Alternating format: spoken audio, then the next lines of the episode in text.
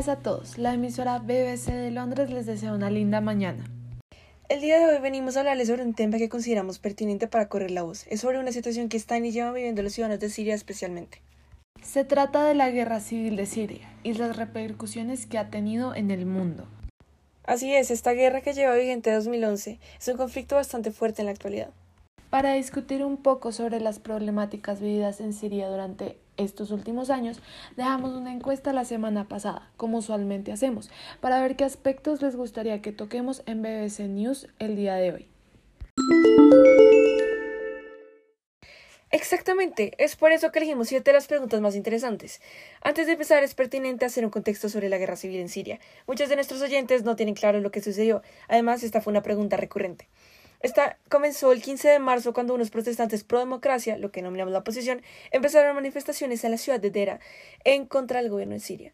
El gobierno respondió a estas protestas con represión y violencia, lo que desató la guerra civil. Como resultado, lo que comenzó como una manifestación para encontrar la democracia terminó en una gran problemática para los sirios. Después de que el gobierno reaccionara de mala manera por las protestas, los ciudadanos pidieron que el presidente renunciara. El actual presidente de la República Árabe de Siria, Bashar al-Assad ha recibido demasiadas críticas durante su régimen. Assad lleva en el poder desde el año 2000, luego de que su padre Hafez le dejara el poder. Durante los años que ha tenido de presidencia, Assad ha tenido un mal manejo de diferentes situaciones en el país. En concreto, el gobierno de Siria es muy corrupto y no brinda ayuda en problemáticas fundamentales como la gran desigualdad, el desempleo y la pobreza. Sí, de hecho considero que hay una problemática un poco más general, pero bastante difícil que se vivía y sigue viviendo en Siria. Esto se trata de la falta de protección de los derechos humanos. El gobierno pasa por encima de derechos fundamentales de los sirios y además esto reprime cada vez más a los ciudadanos. Estas fueron las principales causas por lo que los ciudadanos sirios tomaron la decisión de empezar manifestaciones pacíficas para mejorar las condiciones en las que vivían. Luego, las protestas pacíficas terminaron en un conflicto entre los que estaban a favor del presidente y la oposición. La primera pregunta de la que vamos a hablar es la siguiente. ¿Por qué es importante el tema en estos momentos? A mi entender, este es un conflicto internacional que ha traído muchas consecuencias en los pocos años que lleva presente.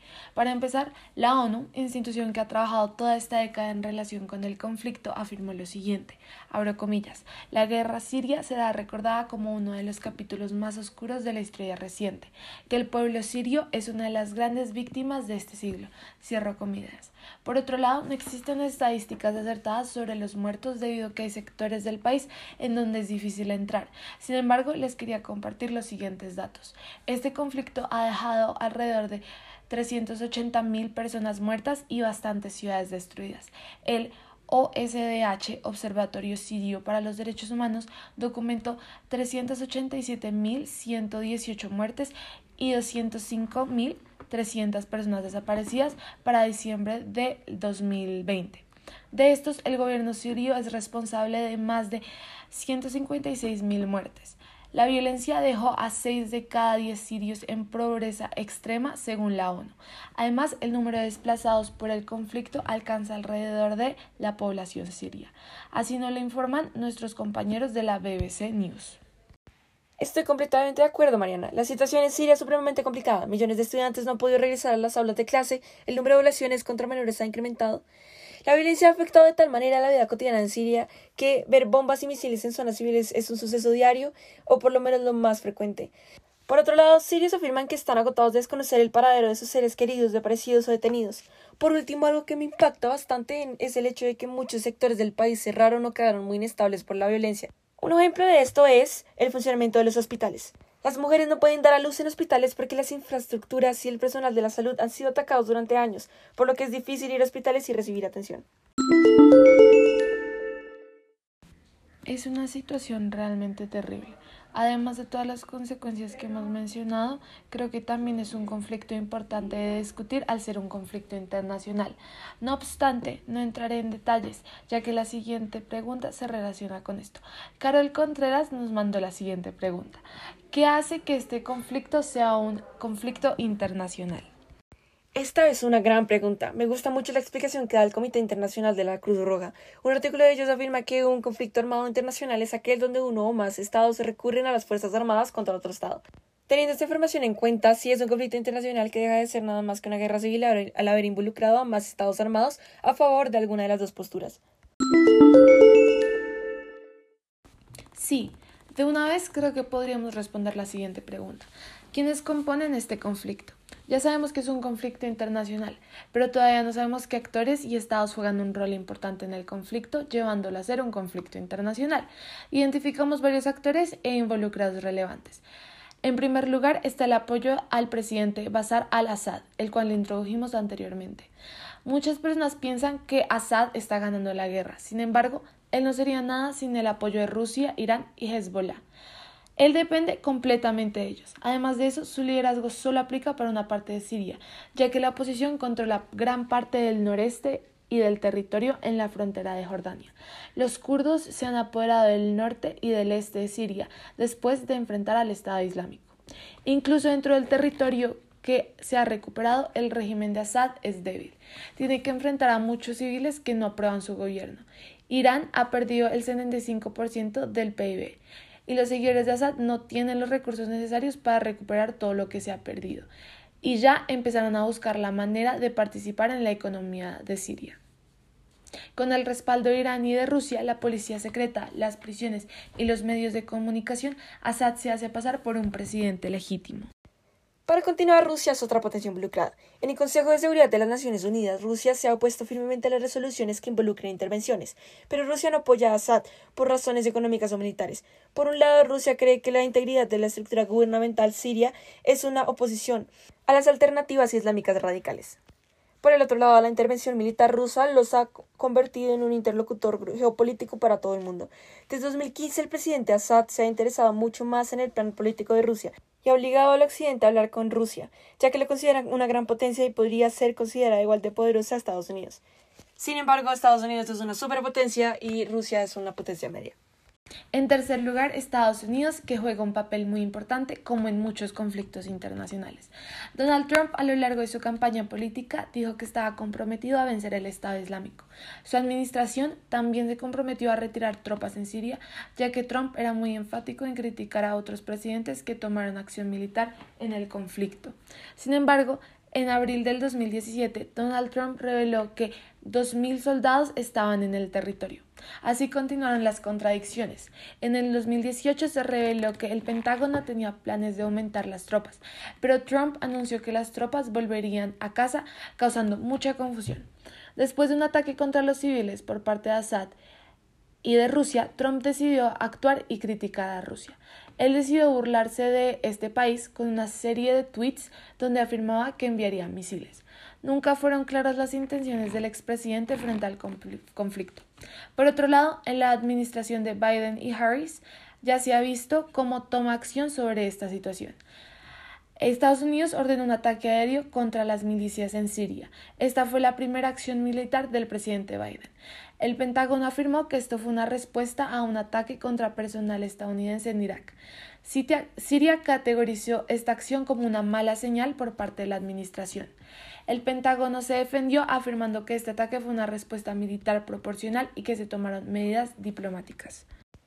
Una unión liderada por Estados Unidos ha estado actuando en contra de ISIS en Siria y en Irak desde el 2014. Esta unión es conocida como TAN e incluye distintos países, como Bélgica, Canadá, Dinamarca, entre otros. Sin embargo, la OTAN no está involucrada con todos los ataques que llevan a cabo los miembros de la Unión.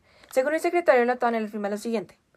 Pero si bien esta declaración implica algo parecido a la unidad entre los miembros de la OTAN, la realidad es que, aunque no en la escala de las divisiones causadas por la guerra de Irak en 2003, Siria realmente ha dividido la alianza. Cualquier ataque militar llevaría a un conflicto más fuerte entre el Medio Oriente y Rusia, pero adicionalmente la guerra civil en Siria ha creado mucha división entre los Estados miembros y Turquía. Una vez Turquía reveló información confidencial acerca de las tropas francesas y bases estadounidenses que se ubicaban en Siria. Recep Erdogan, presidente de Turquía, criticó mucho a Manuel Macron por reunirse con los líderes del grupo kurdo en París y por tratar de arreglar conflictos entre Turquía y las fuerzas democráticas sirias, porque según él eso significaba negociar con terroristas. Por otro lado, la canciller de Alemania, Angela Merkel, afirmó lo siguiente Alemania no participará en una posible acción militar. Quiero dejar claro de nuevo que no hay decisiones, pero vemos y apoyamos esto que se está haciendo todo lo posible para enviar una señal de que este uso de productos químicos, las armas, no son aceptables. De Estados Unidos, si este país llegara a intervenir o atacar a Siria, esto podría afectar gravemente a Irak. Existe un miedo constante en la población iraquí. Las personas creen que si el conflicto sirio se agudiza, la seguridad de su país se verá amenazada. En abril de 2018, el primer ministro iraquí, Haider al-Abadi afirmó que las fuerzas militares de Irak están haciendo todo lo que pueden para aumentar la seguridad y que en ese momento estaban llevando a cabo operaciones en zonas desérticas. También dijo que tuvo la oportunidad de hablar con Donald Trump para pedirle que se mantuvieran las medidas que se tomaron para derrotar al Estado Islámico en Siria.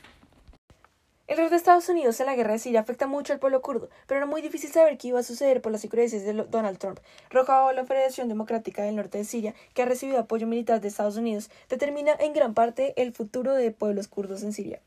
Incluso después del proceso de paz en Astana, que dejó al lado a los kurdos una acción liderada por Estados Unidos, podría debilitar el régimen de Assad. Esto significa que de alguna forma los kurdos dependen de Estados Unidos y de Francia. Por otro lado, si Estados Unidos ataca a Assad sin un buen plan, esto llevaría a que Rusia, Irán y Assad tomaran acción sobre los kurdos y los empezarían a ver como un enemigo interno.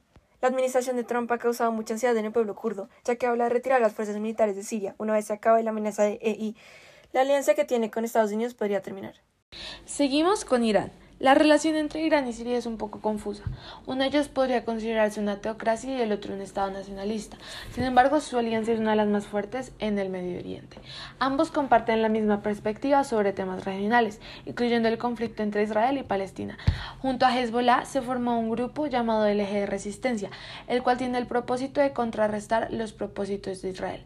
Siria ha sido un actor importante para el apoyo iraní a Hezbollah frente a Israel. Durante la guerra siria y con el respaldo de Hezbollah, Irán ha apoyado militarmente a Assad. Irán ha manipulado a los combatientes voluntarios chiitas para que se unan a la lucha como defensores de los santuarios chiitas. Irán ha trabajado con Rusia y Turquía para establecer zonas pacíficas en, en, Siria, pero los ataques de Israel y la amenaza occidental contra Assad ha traído enfrentamientos violentos con Irán, Hezbollah, Siria y Rusia contra Israel y las fuerzas occidentales. Israel se ha visto involucrado también. El gobierno de Israel ha enfrentado muchos desafíos en relación a la seguridad en su frontera sur, ya que han presentado varias protestas en la franja de Gaza. Pero lo más grave es la tensa situación con la frontera norte en Siria. Lo que más temen los israelíes es que el conflicto regional se agudice y que convierta a Siria en un escenario o territorio de conflicto entre Rusia y Estados Unidos, Francia y el Reino Unido. Si Estados Unidos llega a atacar fuertemente, Israel se podría unir al conflicto. Por otro lado, en abril del 2018 los líderes turcos, sirios e iraníes decidieron unirse, pero eso trajo muchos problemas. Los tres países están divididos en relación con la guerra siria y sobre la paz que se quiere establecer. Esto se vio reflejado cuando el presidente Enrani Rouhani propuso que el distrito, Afrin fuera devuelto al régimen de Assad, siendo Afrin parte de Turquía y el ejército sirio kurdo. Esta idea fue aprobada por el ministro de Relaciones Exteriores de Rusia, Lavrov. Esta discrepancia habla mucho sobre la opinión de Turquía en el conflicto sirio.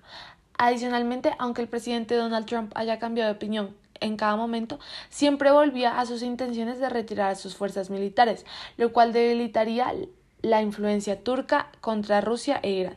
Mientras Irán y Rusia trabajen como aliados para proteger sus intereses, Turquía seguirá estando en una posición muy confusa e incómoda. Debido a todo esto, Turquía se dio cuenta que a pesar de que hubiera existido algún tipo de alianza, no significaba una unión duradera. Excelente. Al haber visto bastantes actores internacionales, podemos entender un poco más sobre el conflicto. Es bastante curioso que siempre los actores involucrados son potencias, ya sean regionales, medias o mundiales. Esto muestra su supremacía y la influencia que tienen en demasiados aspectos internacionales, abriéndole la puerta de esta manera en conflictos internacionales.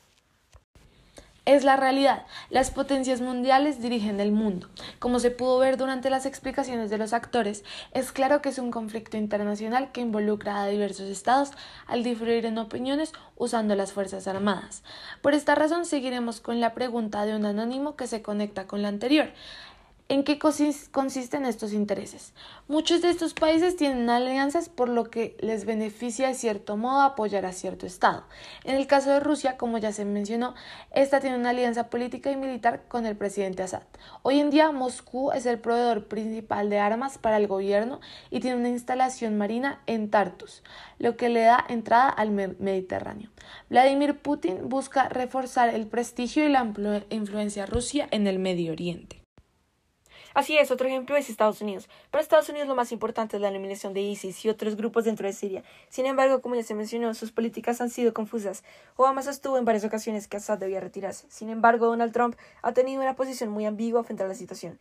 Adicionalmente, Estados Unidos busca, revertir la influencia de Irán en Siria. Y finalmente, la terminación de este conflicto ayudaría a contener la presencia rusa en el territorio. Los intereses para Francia y el Reino Unido son un poco distintos. Para estos es muy importante terminar con este problema, ya que eso frenaría la cantidad de inmigrantes sirios que llegan a Europa. La guerra civil de Siria ha creado la crisis migratoria más grave desde la Segunda Guerra Mundial. Adicionalmente, ellos también tienen intereses coloniales y postcoloniales en el Medio Oriente. En el caso de Francia, quieren derrotar al Estado Islámico después de todos los ataques que han iniciado. Emmanuel Macron dijo en el 2017 que el país no volverá a tratar de mediar y de tranquilizar las cosas. Siria es un elemento importante para Irán, ya que el régimen de Assad comparte las creencias chiitas del Islam, justo con el gobierno iraní. Ambos apoyan el movimiento chiita de Hezbollah, que es un actor fundamental para sus enfrentamientos con Israel. Irán ve a Siria como un frente en contra de los grupos sunitas y como una herramienta para expandir su influencia. El régimen sirio le permite a Irán movilizarse hacia Hezbollah, lo cual es una potencia militar muy importante en contra de Israel. En Alemania, Berlín quiere ver derrotado al Estado Islámico, ya que, como ya se dijo, ha causado muchos ataques terroristas en Europa.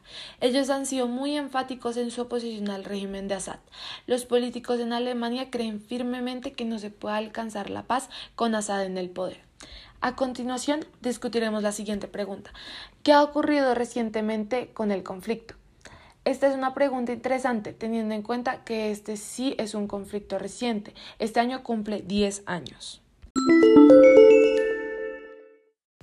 Mariana tiene razón, sin embargo encontramos distintas noticias recientes para ver qué, por qué camino va el conflicto. En la primera pregunta, al hablar de la importancia de discutir sobre este tema, nombramos muchas cifras que incluyen la actualidad. Debido al conflicto, Siria es un país destrozado en todos sus aspectos donde todo se encuentra en terribles condiciones. Un caso reciente se vio este mismo año, en la administración de Biden Harris, presidente de Estados Unidos, que lleva un par de meses en el poder. Ya se ha visto cómo toma acción sobre esta situación. Estados Unidos ordenó un ataque aéreo contra las milicias en Siria. Esta fue la primera acción militar del presidente Biden Harris. El Pentágono afirmó que esto fue una respuesta a un ataque contra personal estadounidense en Irak. Siria categorizó esta acción como una mala señal por parte de la administración. El Pentágono se defendió afirmando que este ataque fue una respuesta militar proporcional y que se tomaron medidas diplomáticas. Al mismo tiempo, la crisis sanitaria por el COVID-19 ha empeorado la situación. Los sistemas sanitarios en Siria ya eran frágiles antes del COVID y al tener una crisis como esta es muy difícil sacarla adelante.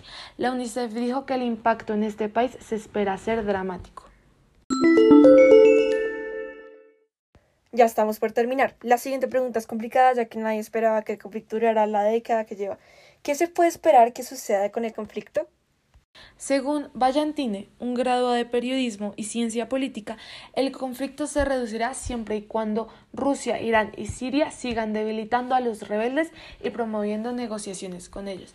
Y lamentablemente aquellos que no quieran serán eliminados.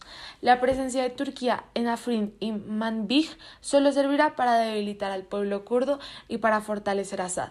Independientemente de las acciones que se tomen, el eje Siria, Rusia e Irán es el que declara el final de la guerra. Ballantine considera Siria como otro Vietnam, el cual no tuvo muchas oportunidades en sus alianzas. Estados Unidos podría enfocarse más en Siria y decidir bombardear al ejército y a las instituciones políticas, matar a Assad y terminar con el régimen. Pero se terminaría creando tensiones con Rusia y Putin podría derrocar a Poroshenko en Kiev y absorber, por decirlo así, a Ucrania o incluso proporcionarle a Irán medios para crear una bomba nuclear. Es claro que todo esto sería una catástrofe para el Occidente, por lo que lo más preciso sería decir que el conflicto termina cuando lo decida Siria y sus aliados Irán y Rusia. Increíble aporte. Por último, esta pregunta que nos pareció importante tocar. Nos está preguntando, ¿qué material considera puede abordar alguien que quiere aprender sobre este tema? Como siempre pueden recurrir a los artículos de BBC, acá encontrarán el origen, noticias nuevas y también cómo se ha llevado el conflicto durante los años. Hacer el conflicto de Siria tan nuevo para estar al tanto de lo que sucede es tan sencillo como estar pendientes de noticieros y periódicos que hablen de temas internacionales. En muchos casos las problemáticas de Siria son tan fuertes impactantes que aparecen fácilmente en muchos artículos. Y recuerden, cualquier duda pueden recurrir a nosotros para más información. Exactamente. Esperamos que hayan aprendido bastante sobre el conflicto de Siria. Les deseamos un buen día a todos los oyentes de BBC News Radio. Nos vemos en nuestra siguiente discusión de Corriendo la Voz con Mariana y María Paula. Hasta luego.